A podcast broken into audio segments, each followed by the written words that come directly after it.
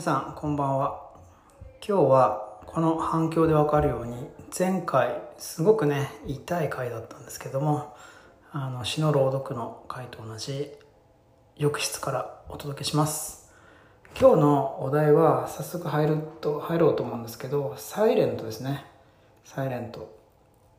えっ、と今話題の番組で10時からですね。木曜日の毎週木曜日の10時からです。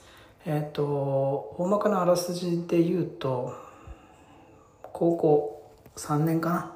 高校3年の時にうん仲のいい男女がいたんですよね。でその男女の女の方女の方があの、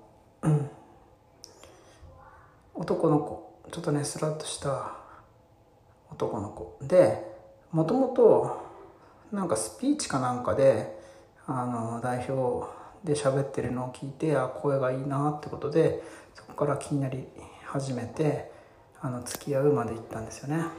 でその後大学進学を機にちょっとね遠距離になっちゃってその素敵な彼。役名はそうっていうんですよね。そのそうくんから「ごめん。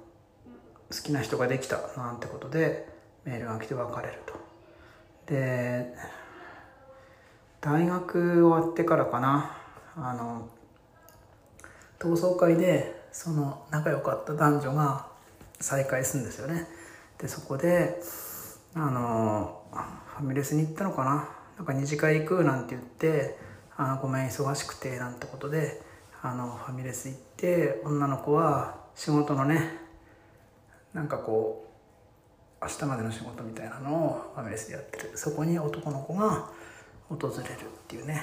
ちなみにそのやさおくんね劇のあの役名は湊です。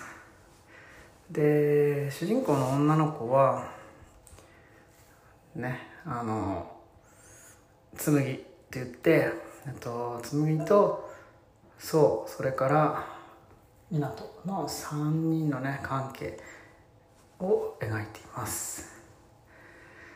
であまりね語りすぎるともうネタバレになっちゃうんですがえっ、となんでこれを見始めたかっていうとえっ、とやっぱり話題あ話題性があるってこととあとは TVer でしばらくの間えっ、と5話始まる日までですね。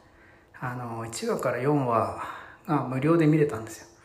なのであこれ見ちゃおうってことでちょっと怒られるかもしれませんが1.75倍で見ました。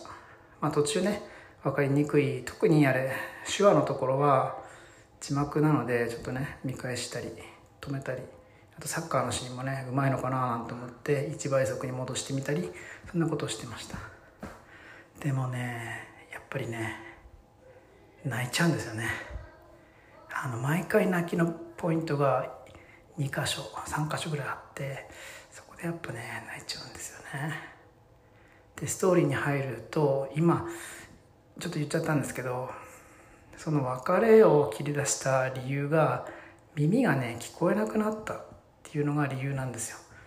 耳が聞こえづらくなって聞こえにくくなってそんであこれ迷惑かける。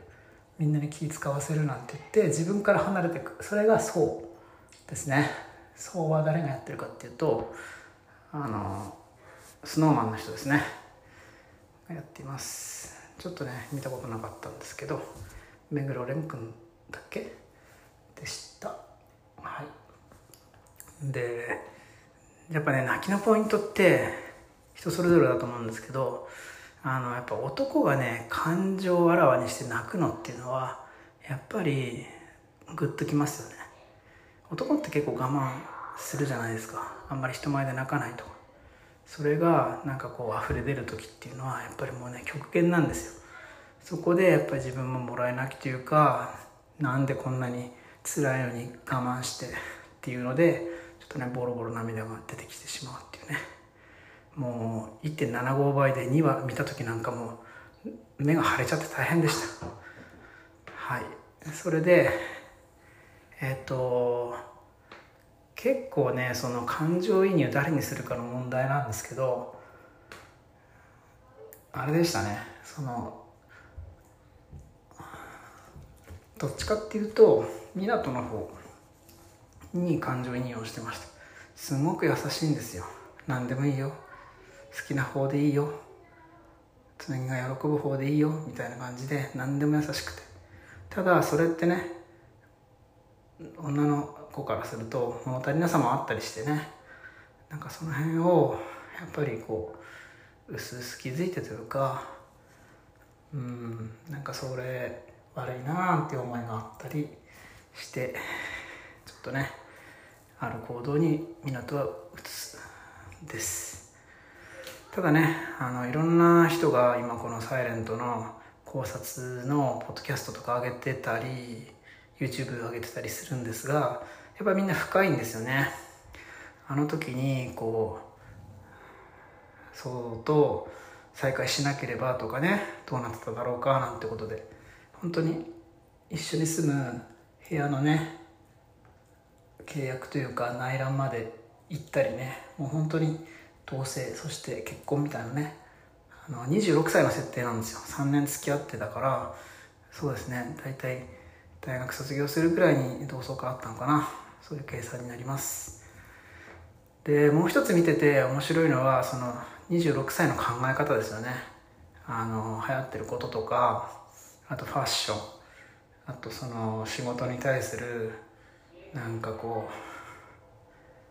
うなんかこうねあのやってらんねえみたいなゆとりなね感じというかそれは別に悪いことじゃなくてああそういう考えなんだっていうふうにすごくね上の本当に就職氷河期時代を過ごした自分から見るとすごく勉強になるしそういう若者にどう接していいのかななんていうそれのヒントになります。はい。それであと出てくる人も結構魅力的であの紬の弟役の光なんていうのもねなんかすごくねちっちゃいんですけどあのおしゃれで可愛くてねなんかこの辺もあのいろいろ最近多いじゃないですか。PL とかねあの LGBT 問題とかねそういったのもちょっと絡めてんのかなとか思ったりしました。多様性のね。あとそのもう一つの謎として宋の家族ですよね。家族が誰が聞こえなくて誰の遺伝子でとかその辺もちょっとこれから明らかになるのかなと思います。あと今ね第5話なんですけど5話がこれだけ幸せなのでこの後ちょっとね怖いですよね。もうハッピーエンドって言ったら結婚とかしかないじゃないですか。本当に結婚まで行くのかなって。でも結婚できないっていうエンディングはないと思うんですよ。だってこう全ロア者ねそれがこう期待してるじゃないですか。なんかその辺はちょっとねどういうふうに最後終わるんだろうなんていうふうにあのちょっとねドキドキしています。ただハッピーにはするけど何かこう難しい問題がこれからいくつか出てくるのかななんて思います。はい。あと最近そうですね。話題なのは第5話で電話のシーン。